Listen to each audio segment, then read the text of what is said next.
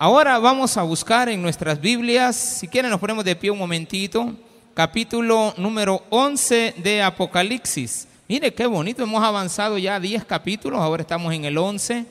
Eh, vamos a llegar a la mitad del capítulo. La próxima semana lo vamos a terminar de analizar, de aprender, de conocer de qué se trata todo este tiempo futuro que falta, que, le- que vivirá la gente y que nosotros no viviremos. Eso es importante que aclaremos, todo aquel que es cristiano no vivirá esto. Todo aquel que es cristiano, que realmente ha aceptado a Cristo, no va a vivir estas cosas.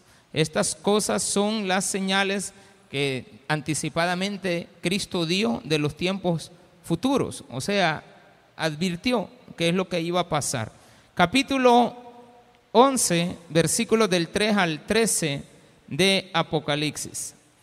Y daré a mis dos testigos que profeticen por mil doscientos sesenta sesenta días vestidos de silicio. Estos testigos son los dos olivos y los dos candeleros que están en pie delante del Dios de la tierra. Si alguno quiere dañarlos, sale fuego de la boca de ellos y devora a sus enemigos. Y si alguno quiere hacerle daño, debe morir él de la misma manera. Estos tienen poder para cerrar el cielo, a fin de que no llueva en los días de su profecía. Y tienen el poder sobre las aguas para convertirlas en sangre y para herir la tierra con toda plaga cuantas veces quieran. Cuando hayan acabado su testimonio, la bestia que sube del abismo hará guerra contra ellos y los vencerá y los matará. Y sus cadáveres estarán en las plazas, en la plaza de la grande ciudad que en sentido espiritual se llama Sodoma y Egipto, donde también nuestro Señor fue crucificado y de los pueblos, tribus, lenguas y naciones verán sus cadáveres por tres días y medio y no permitirán que sean sepultados. Y los moradores de la tierra se regocijarán sobre ellos y se alegrarán y se enviarán regalos unos a otros, porque estos dos profetas habían atormentado a los moradores de la tierra. Pero después de tres días y medio, entró en ellos el espíritu de vida enviado por Dios y se levantaron sobre sus pies y cayó gran temor sobre los que le vieron. Y oyeron una gran voz del cielo que les decía, subid acá. Y subieron al cielo en una nube y sus enemigos los vieron. En aquella hora hubo un gran terremoto y la décima parte de la ciudad se derrumbó y por el terremoto murieron en número de siete mil hombres y los demás se aterrorizaron y dieron gloria al Dios de los cielos. Oremos al Señor. Padre, gracias porque nos permite saber de una manera anticipada que tú eres grande, que tú anuncias esto a tu iglesia y que también es una llamada de advertencia para aquel que está jugando a la salvación. La salvación tiene que ser genuina, hecha una vez de corazón para ti. En el nombre de Jesús, amén. Y amén. Gloria a Dios. Qué bendición tan grande. Pueden, aunque no les diga, tomar su asiento. ¿De acuerdo? Porque es lo mejor, hermano. Tiene que estar sentadito para aprender. Bien. En el Antiguo Testamento había siempre la idea de que la venida del Señor tendría que venir acompañada de sus testigos. Porque para poder realizar cualquier finalización de un contrato, cualquier cosa, siempre se llamaba a dos testigos. Esto estaba en el libro de, de Deuteronomio, establecido como una idea para finiquitar, este, ya sea el inicio de un contrato o el final del otro. Pero esa es una idea alegórica. Luego podemos también entender que los judíos esperaban este día Malaquías incluso cuando se le habló del día del Señor, él habló de que iba a existir un profeta como testigo llamado Elías. O sea, relacionó Malaquías, Malaquías relacionó que uno de los testigos sería Elías. Casi todos los judíos han esperado siempre este momento glorioso, pero no leen Apocalipsis. Y qué curioso. El pueblo judío no lee Apocalipsis porque no leen de Mateo en adelante. Para ellos lo que nosotros leemos es una falacia. Para ellos esto no es verdadero, no tiene sentido, porque ellos llegan hasta Malaquías. Entonces, como en Malaquías se les da la profecía de que en el día del Señor iba a venir Elías, ellos están esperando a Elías. Elías en esa figura pues ya le llegó, se llamaba el profeta, si lo queremos ver de esa manera también al último de ellos, a Juan el Bautista, que vino anunciando la llegada del Señor. Pero también están esperando al Señor y el Señor ya vino. Entonces hay una idea antiguo testamentaria que hay que respetar. Pero nosotros somos personas que somos creyentes en la venida del Señor y creemos que Él ya vino y creemos que nació de una mujer llamada María y creemos que Él murió por nosotros, que fue sacrificado en el monte Calvario, en la ciudad de Jerusalén. Creemos también que Él es nuestro Señor y nuestro Salvador. Por lo tanto, hay una gran diferencia entre el pueblo judío y nosotros. Más sin embargo, nosotros tenemos los dos testamentos, todo lo que leyeron ellos y todo lo que leemos nosotros adicional a lo que ellos leen, lo leemos también nosotros. Por supuesto que en nuestro idioma. Las costumbres que ellos tienen son muy distintas a las de nosotros. Pero una de las costumbres de ellos era esa, atestiguar con dos testigos. Y la otra era esperar la venida del Señor. Esperando la venida del Señor, sabrán, ellos saben de que tiene que venir acompañada de dos personajes. Hay personas que alegorizan esto con hacer sentir de que esto es el evangelio, que esto es una ley, que esto es este el cumplimiento de mandamientos, que hasta ahí llegan. Esa es alegoría. Más sin embargo, hay que ver que literalmente la Biblia nos está diciendo que son dos personas. Y por lo tanto, como iglesia cristiana evangélica que aprendemos día con día de las cosas de la palabra de Dios, cuando llegamos a conclusiones generales de que esto a eso se refiere, pues evidentemente cuando terminamos de leer acerca de estos dos testigos nos damos cuenta que tienen poder y que son seres humanos que vendrán a la tierra. Dios le llama mis dos testigos. Imagine que usted sea un testigo del Señor. Gran, gran privilegio. Sí, es cierto. Pero hay que, cuando uno es testigo, tiene que someterse a toda la voluntad de aquel por el cual nosotros vamos a testiguar. Lo que Él quiera, nosotros diremos, pero nunca mentir. Entonces, aparece la figura de estos dos personajes en medio de la tribulación, una tribulación que usted ni yo viviremos. Si usted es un verdadero cristiano, usted no estará en la tribulación. Jamás. O sea, usted tiene que asegurar su permanencia en Cristo hasta el día de su muerte no esté jugando con la salvación. Esto es serio, hermano. Es lo más serio de toda su vida. No es otra cosa, no hay algo más serio en la vida de todos y cada uno de nosotros que el haber aceptado a Cristo. Este es el evento más importante de tu vida. No es tu nacimiento, no es tu matrimonio, no es cuando te graduaste, que gloria a Dios porque te graduaste, gloria a Dios porque te casaste, gloria a Dios por el nacimiento de tus hijos, por tus logros. Todo eso es glorioso, está bien. El mundo también tiene esas cosas. Y ellos gozan mucho de lo que tienen y nosotros tenemos que estar gozosos también de las cosas que hemos alcanzado y logrado. Pero el hecho más importante, el más prominente, el más sobresaliente que debe de existir en tu vida es el día en el cual aceptaste a Cristo. Una vez estableces eso como una realidad para ti, tienes que saber que a Jesús se le preguntó que qué pasarían en los días futuros. La gente quiere siempre saber el futuro, unos por las cartas, otros por el chamán, otros por lo que sea, lo que te digan, lo que anden, lo que hagan, no importa. Ya hoy el Calvario ya va a estar más liberado. Usted puede ir a preguntar ahí si quieren desde que le terminen de quitar los puestos. Puede ir a preguntar, pero eso no sirve de nada.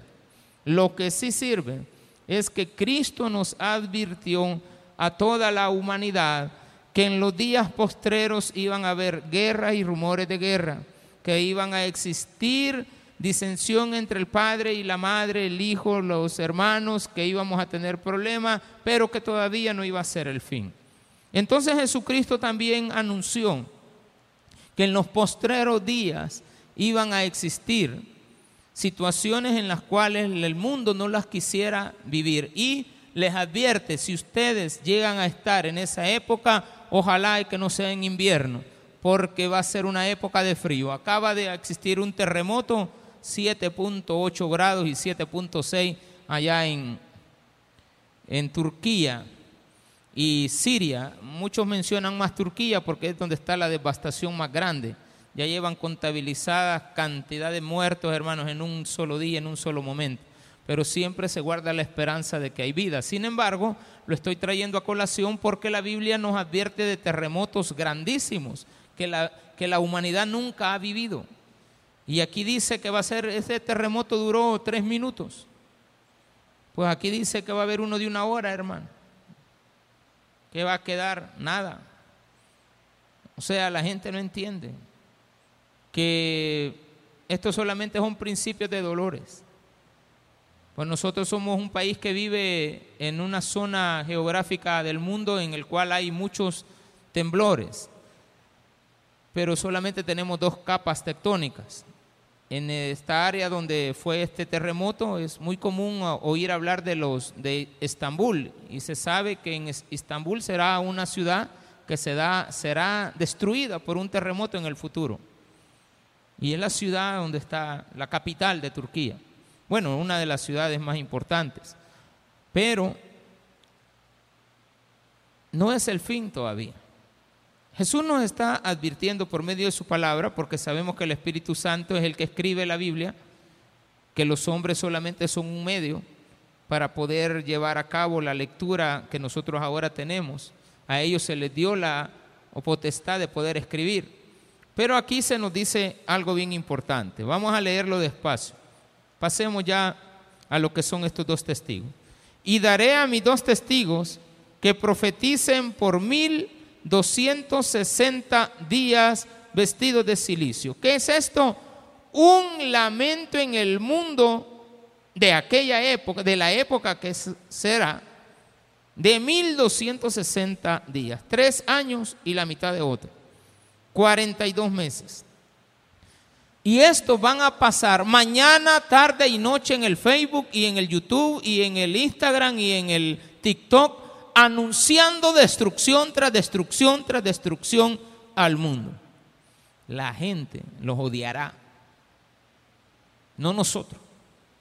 La gente de aquella época odiará a los testigos del Señor. ¿Por qué los odiará? Porque no le profetizan nada bueno. Ellos estarán vestidos de silicio, es decir, de lamento. Todos los días van a salir a profetizar algo y se van a vestir de silicio y van a lamentarse de lo que le viene al mundo. Muchas veces nosotros no le prestamos atención a los mensajes apocalípticos.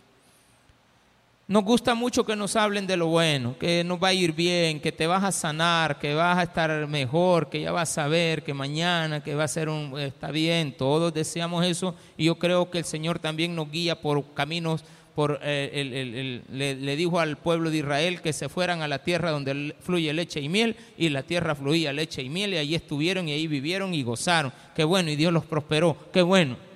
Pero también fueron rebeldes, y por ser rebeldes fueron sacados de la tierra y tirados nuevamente a la perdición, y les mandó encima toda la. a, que se hastiaran de su pecado. Pero bien, nosotros seremos evidentemente arrebatados según lo que la Biblia dice. Pero vendrán a la tierra dos personajes. Estos dos personajes, por la descripción que ellos, de ellos dice en el versículo 6, estos tienen poder para cerrar el cielo al fin de que no llueva en los días de su profecía. ¿Quién hizo eso? Elías. Elías se nos dice que oró para que no lloviera y los cielos fueron cerrados. Y no porque Dios le haya pedido a Elías que orara para que los cielos fueran cerrados. Es que él así lo dijo y Dios respaldó lo que el profeta había dicho. Algunos dicen que al revés, Pero la Biblia nos lleva y nos hace entender que es su profeta y Dios va a respaldar a su profeta. Y lo que dijera el profeta tenía que ser cierto. Independientemente cuál sea el punto de vista, la verdad es que Elías fue el profeta que fue reconocido por esta primera profecía que él dio. Que los cielos se iban a cerrar durante tres años y medio y no llovió.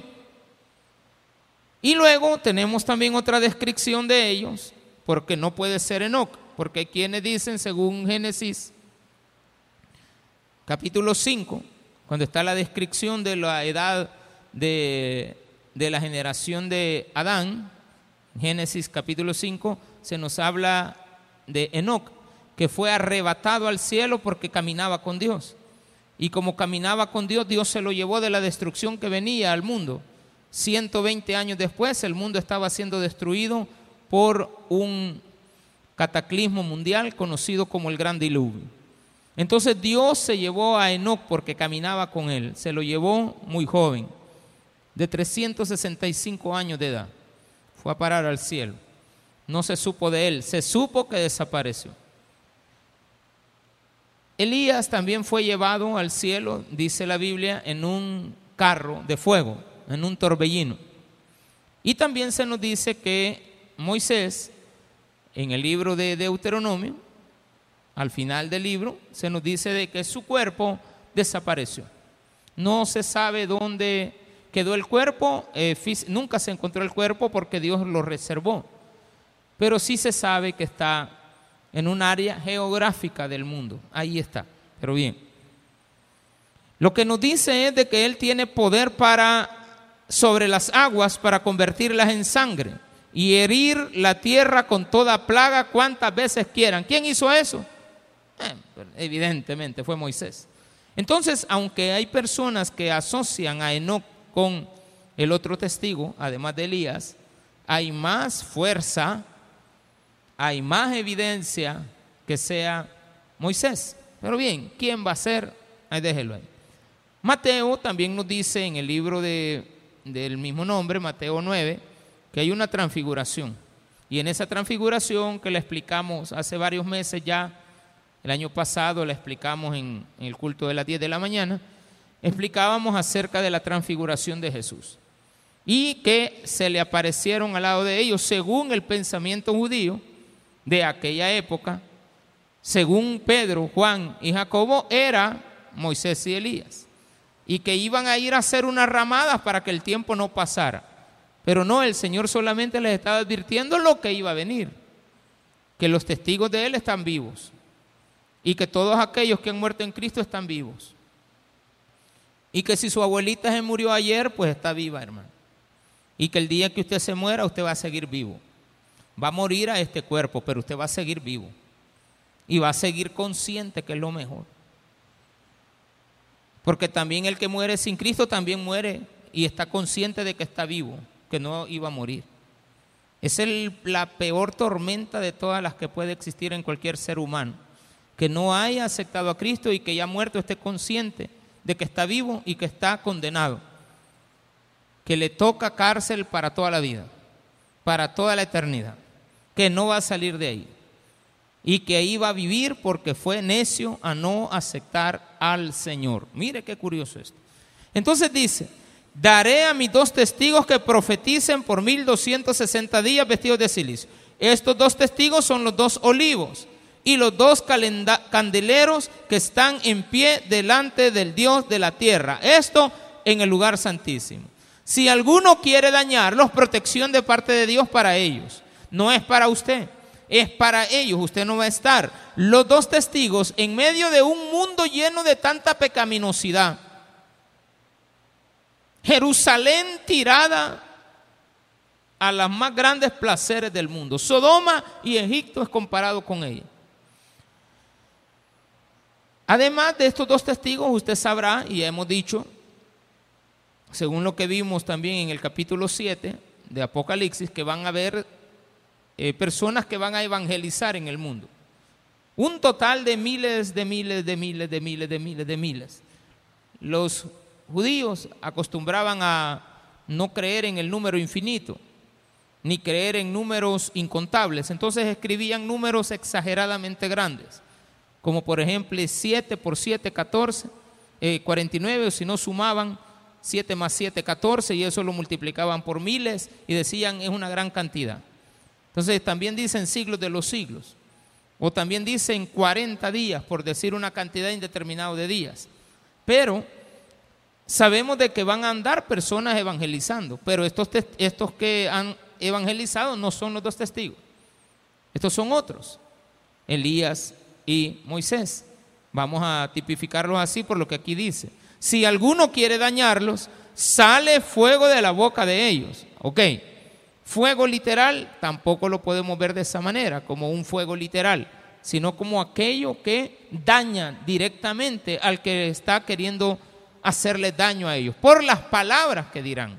Y también dice, y devora a sus enemigos. Y si alguno quiere hacerle daño, nuevamente, debe morir de la misma manera que le quiso hacer daño. Si los querían atacar a espada, por espada van a morir y ellos van a seguir vivos. Pero no caen bien. Todo aquel que dice la verdad no nos gusta. ¿A quién le gusta que le digan la verdad? A mí no. Usted me está diciendo la verdad, me molesta. La persona que más me dice la verdad a mí es mi esposa, todos los días. Y todos los días estoy molesto con ella. Ya lleva 1259 días, falta uno más.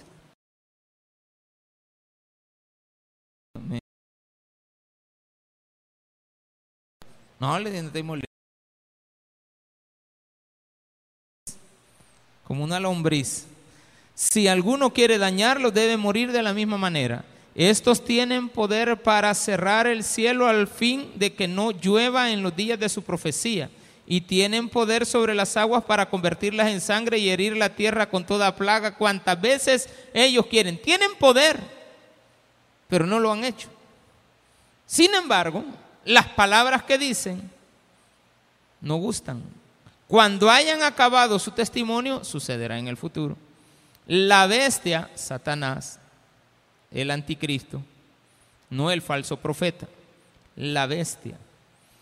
En la figura del el anticristo, del diablo, hay tres grandes personajes. Uno de ellos es el dragón, el falso profeta y la bestia. La bestia. Este personaje,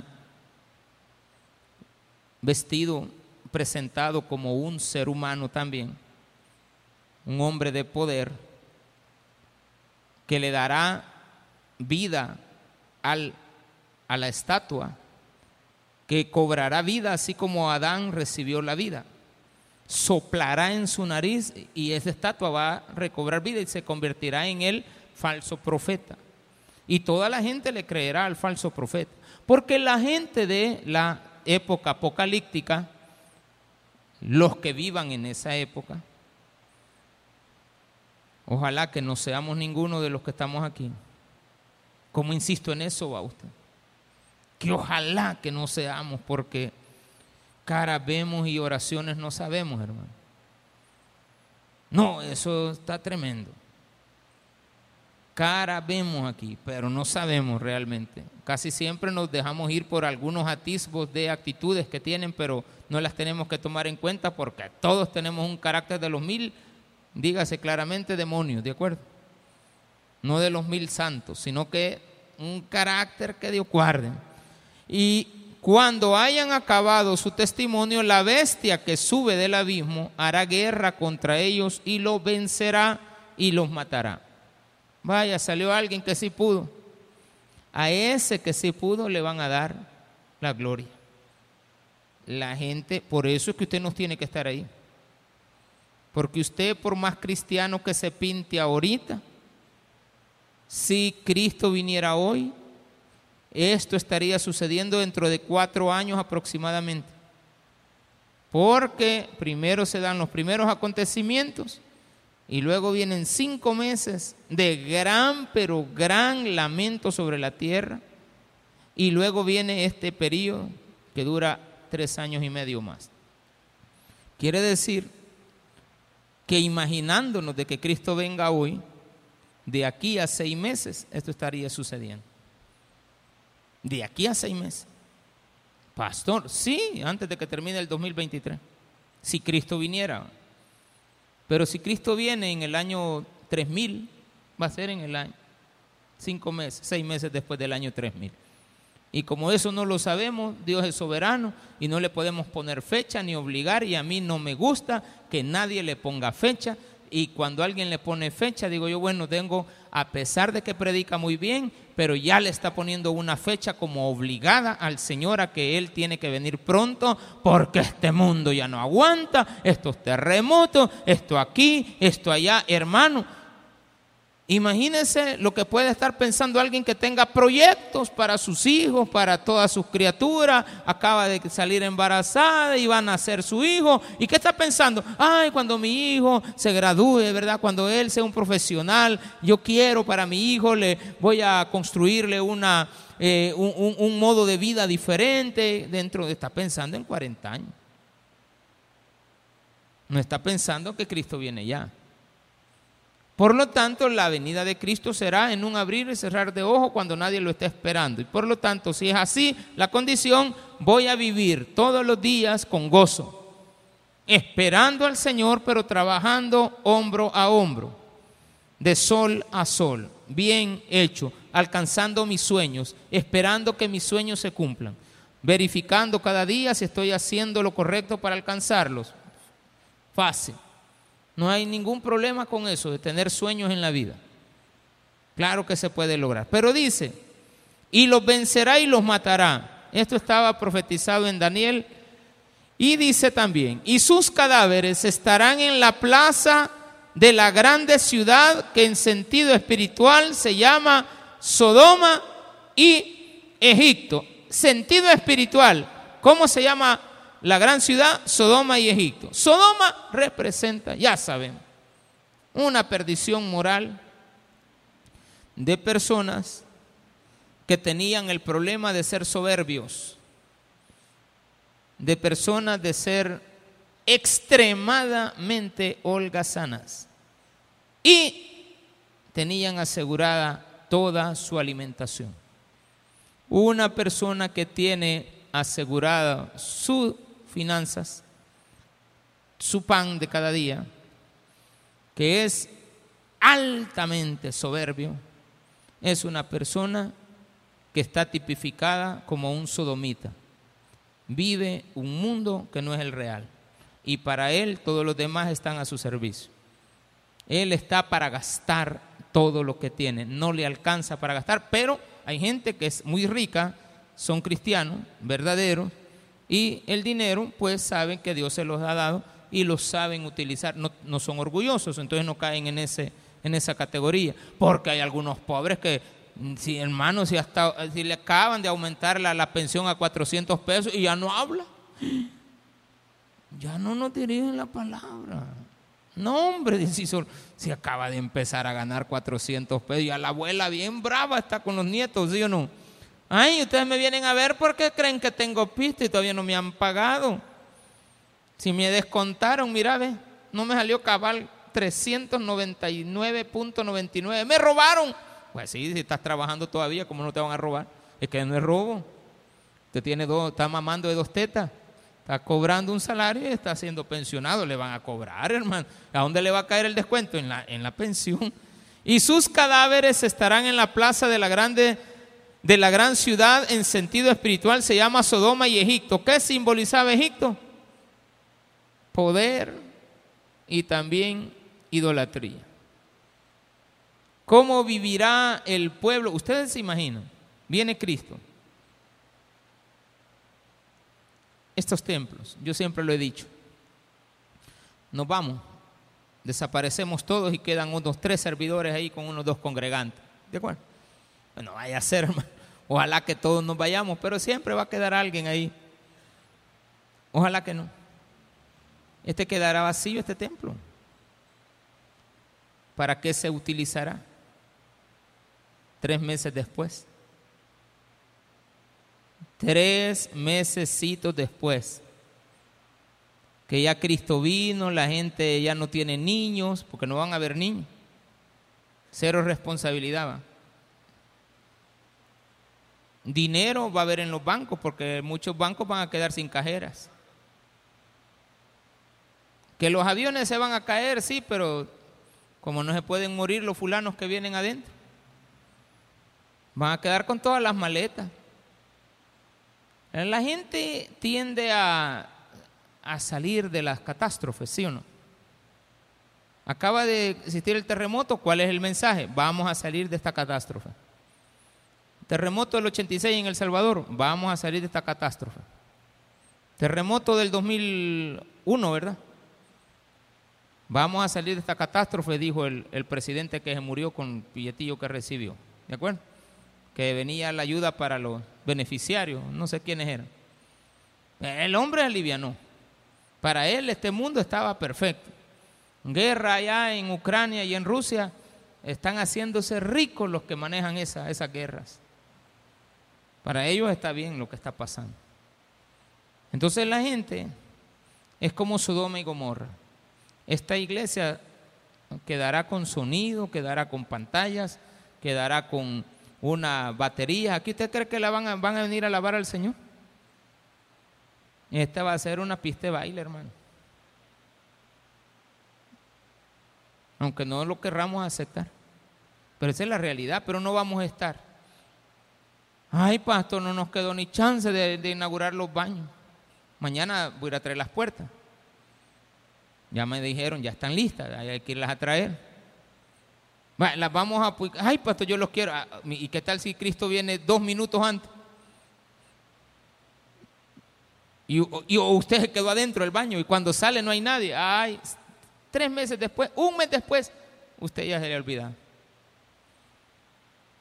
Todos eh, los vestidos de nosotros aquí van a quedar. Las carteras también.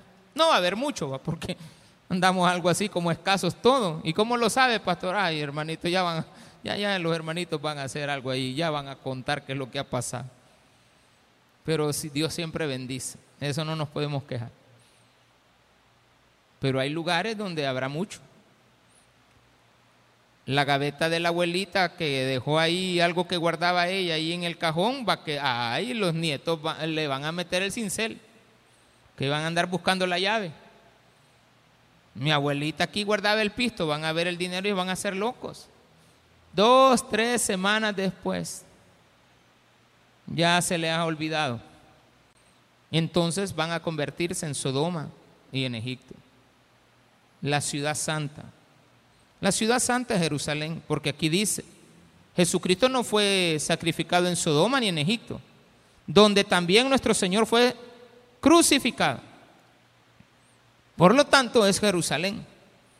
Y cualquier lugar donde se reúna la iglesia será igual a esto. Más sin embargo, literalmente, allá donde fue crucificado el Señor y el Señor fue crucificado y ese mensaje de la crucifixión dura hasta hoy como un mensaje de Cristo muriendo por todos y cada uno de nosotros. ¿Sí o no? Bien, sabemos también que en Jerusalén lo pusieron en una cruz. La cruz hoy está vacía. Nosotros no tenemos un crucifijo. Tenemos una cruz vacía como símbolo recordatorio de la muerte de Jesucristo, pero más que todo de la fe puesta que ahí no hay nadie. Fue quitado de ahí, está en los cielos, no está en una cruz. Entonces, por lo tanto, está mandándonos un mensaje, que a la gente que viva allá se le va a dar un mensaje. La gente que vive en la tribulación van a recibir este mensaje y de los pueblos, tribus, lenguas y naciones. Aquí ya vamos todos. Cualquier pueblo, cualquier tribu o cualquier lengua y naciones verán sus cadáveres por tres días y medio. ¿Esto en dónde? Obligatoriamente en las redes sociales. No pero es que ni ha sucedido cuando ya tenemos aquí las noticias.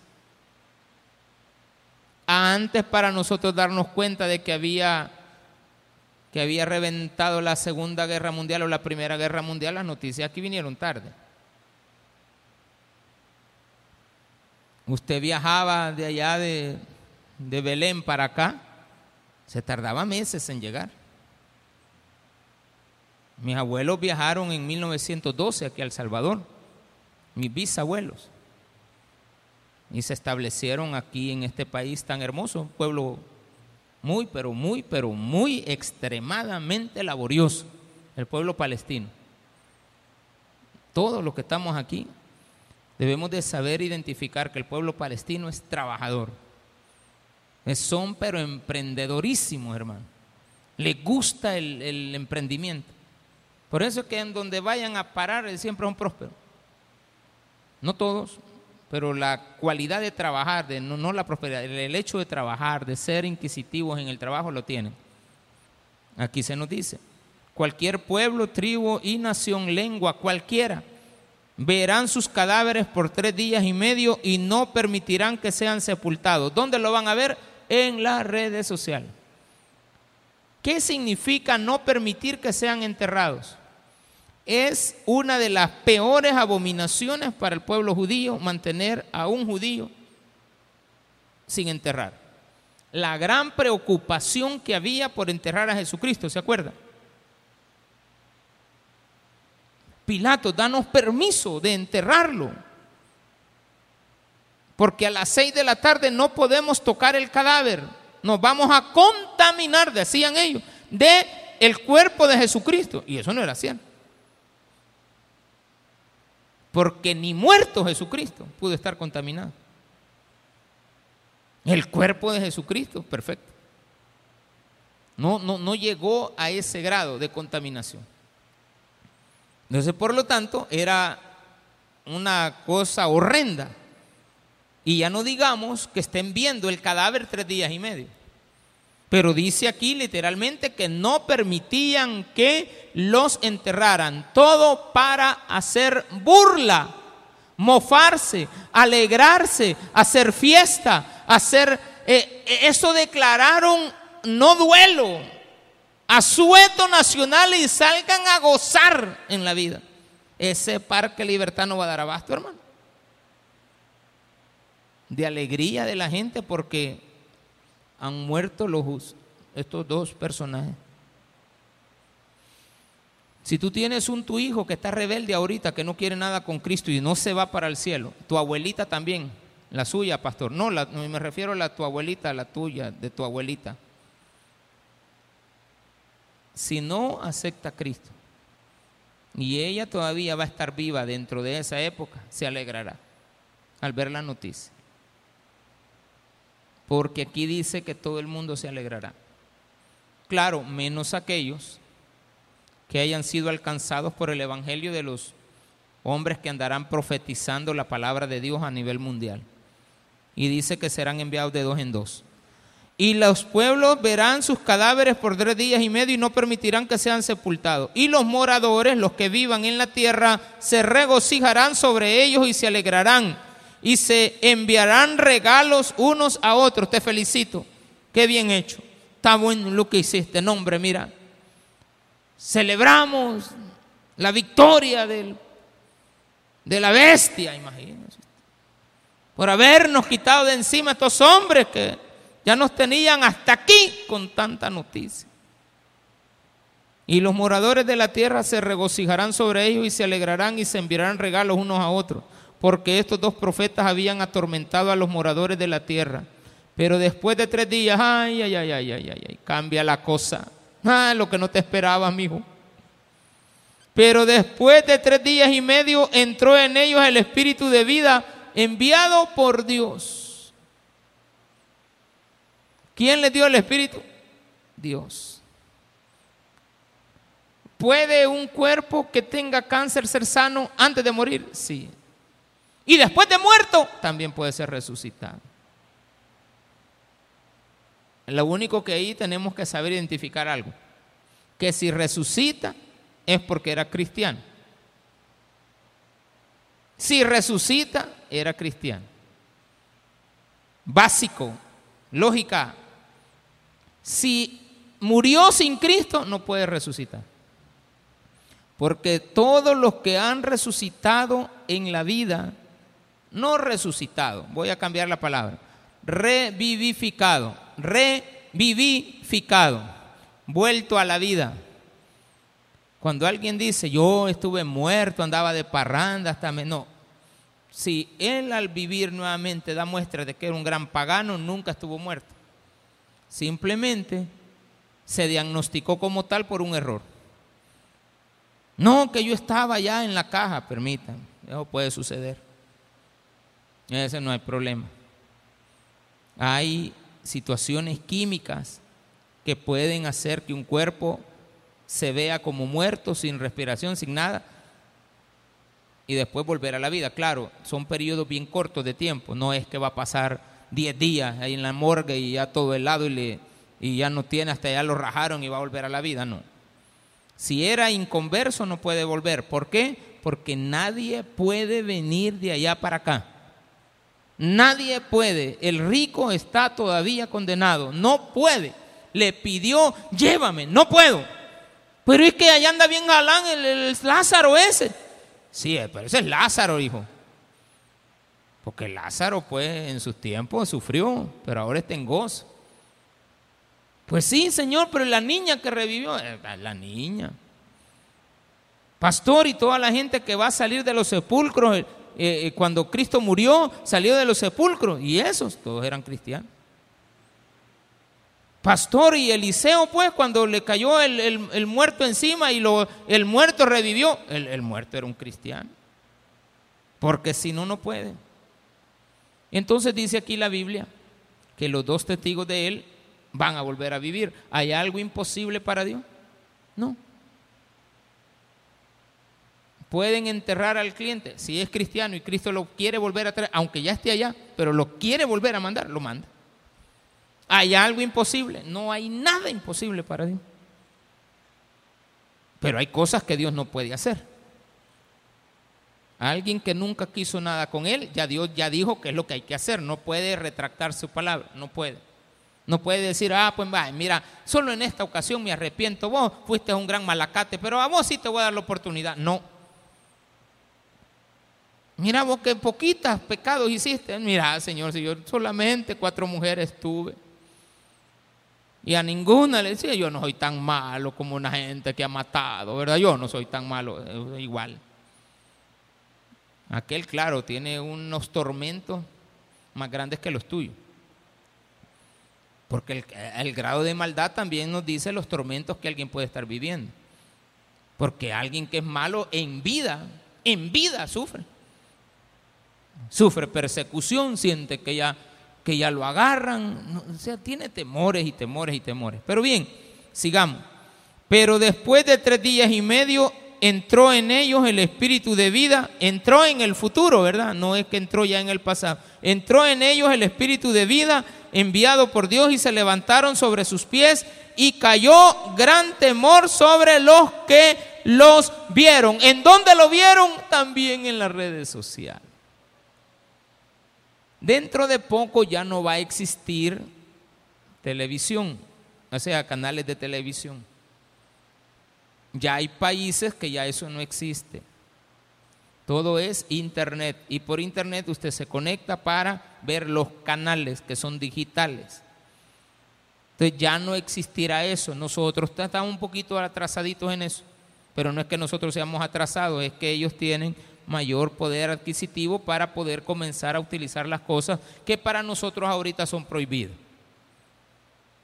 Ejemplo, nuestro país, yo le decía a mi esposa hoy, este, haciendo algo comparativo, pero a mí me gusta lo que le está pasando a mi país.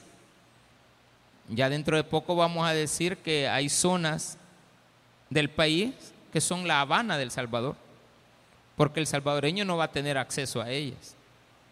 Porque venía escuchando una persona que está ofreciendo sus apartamentos y dice claramente, para tú que eres de la diáspora y los que vivimos aquí, no cabemos, hermano. No cabemos porque nuestro poder adquisitivo no nos da. Pero hay gente que va a conocer de esto de primera línea. Van a tener acceso a esa información inmediatamente en esa época, la mayoría de nosotros sí vamos a tener en el instante la información. Van a tener ellos, disculpen, van a tener aquellos que queden, no quiero decir ustedes, ya van a ver televisores táctiles. o imágenes táctiles de información. Usted ya solamente va a tocarse un botoncito que ahí le va a aparecer la pantalla, ya no va a necesitar las laptops, no va a necesitar nada de eso. Todo va a ser táctil. Y ahí va a aparecer en vivo y en color que los dos testigos han muerto, pero también va a aparecer que han vuelto a la vida. Ellos solos, sí, el poder de Dios les dio la vida. ¡Ay, un gran hermanito! Usted puede querer mucho a su abuela, pero si la ve que se está levantando en la caja, sale corriendo, hermano. Sale corriendo. Ay, ¿por qué te fuiste? Y imagina que usted está encima del... Ay, ¿por qué te fuiste? Y le toca la puerta. La, viejita adentro. Sácame pues. Quitando el limón de la boca. Los oídos. ¡Ah! La primera en salir corriendo. ¿Para qué te fuiste? Mm, ¿Para qué te fuiste? le daría terror, le daría miedo. Esa persona no va a poder vivir tranquila. Es que todavía cuenta, eso fue hace como 30 años. Es que yo vi esto. Ay, que el día que mi abuelita, mira, todavía está viva la viejita, 30 años más vivió, ay, solamente para mirar, mejor te hubieras quedado allá. Dice, y oyeron una gran voz del cielo que les decía, ay, hijo, mire esto. Subida acá, les dijeron. Toda la gente, ahí sí, mire. No es como cuando Cristo fue bautizado, no toda la gente lo oyó. Pero en este caso, todos los que estén ahí vivos oirán la voz que les dirá, subid acá y subieron al cielo. O sea, atormentaron a la gente, los mataron, pero se levantaron y fueron llevados al cielo así como Jesucristo. Nos está anunciando Jesucristo que en aquella época, por venir, la gente incrédula que no quiere nada con Cristo hoy, ni querrá nada con Cristo entonces, verán con sus propios ojos que hay personas que van a ser enviadas al cielo. Ahorita no nos creen ni tan siquiera que Jesucristo salva. No nos quieren creer que somos salvos por fe. No nos quieren creer que Jesucristo perdona pecados. No quieren creer. Hay médicos que no creen en los milagros. Hay gente incrédula que no cree que Cristo salva. No creen. Y oyeron la gran voz del cielo y sus enemigos los vieron en aquella hora a causa de que se levantaron y fueron enviados al cielo. Dice que hubo un gran terremoto. En aquella hora, en ese momento, hubo un gran terremoto. Claro, podríamos decir en aquella hora, pero es en aquel instante, en aquel momento. El terremoto pudo haber durado varios minutos. Ya una hora, pues sería toda la tierra. Pero dice que fue acortado porque nos dice que murió, que se fue destruida la décima parte de la tierra. Usted ha visto las imágenes del antes y después de eh, en Turquía, en este lugar que se llama Rakman Amán. Fue donde fue la mayor destrucción. Nos ponen las fotografías del antes y del después. No, hermano. También me recuerdo de aquellas fotografías que nos mandaron en la época en la cual fue el tsunami de Sumatra. ¿Se acuerdan? Había otras ciudades pequeñitas de unas islas, Cache, también que fueron destruidas total y absolutamente. Y ponían las imágenes del antes y después. Ya no está la ciudad. Estaba la ciudad, una hora después ya no está la ciudad. Dios tiene el poder. Si Él quiere ahorita, manda un terremoto que se abra esta tierra, se abre la tierra y nos traga a todos ahorita, la vuelve a cerrar y no queda nada. Ah, pues dice ahí de que va a haber un terremoto. ¿Dónde? Específicamente, específicamente en Jerusalén. Pero hay que entender que esto es en toda la tierra. Un terremoto mundial. La tierra se va a estremecer. Y dice, en aquella hora hubo un gran terremoto y la décima parte de la ciudad se derrumbó. La ciudad, hablemos claramente que es Jerusalén, pero en cualquier lugar donde dos o tres están en su nombre, ahí está Él. Hoy, por lo tanto, este lugar que consideramos nosotros que es un lugar apartado para Dios, donde se da la palabra de Dios, también podría llegar a sufrir estas consecuencias. Y por el terremoto murieron en número de siete mil hombres. Estamos hablando también de una cantidad grande. Siete y lo multiplican por mil, no se saben cuánto. Y los demás se aterrorizaron y dieron gloria al Dios del cielo. Hay gente que le va a dar la gloria, pero no quiere decir que lo aceptan. Ciro era considerado siervo de Dios, no necesariamente convertido al Evangelio. Hay muchos reyes del Antiguo Testamento que le daban la gloria y honra al Dios de Israel, pero no quiere decir que ellos se convertían, a excepción de algunos que sí, como por ejemplo el rey de Nínive, que dijo, arrepiéntanse todos y pongámonos en ayuno porque entonces Dios nos perdonará. Y lo hicieron y Dios los perdonó. Una generación completa se salvó, 40 años después Nínive fue destruida, porque nació una generación que no les creyó.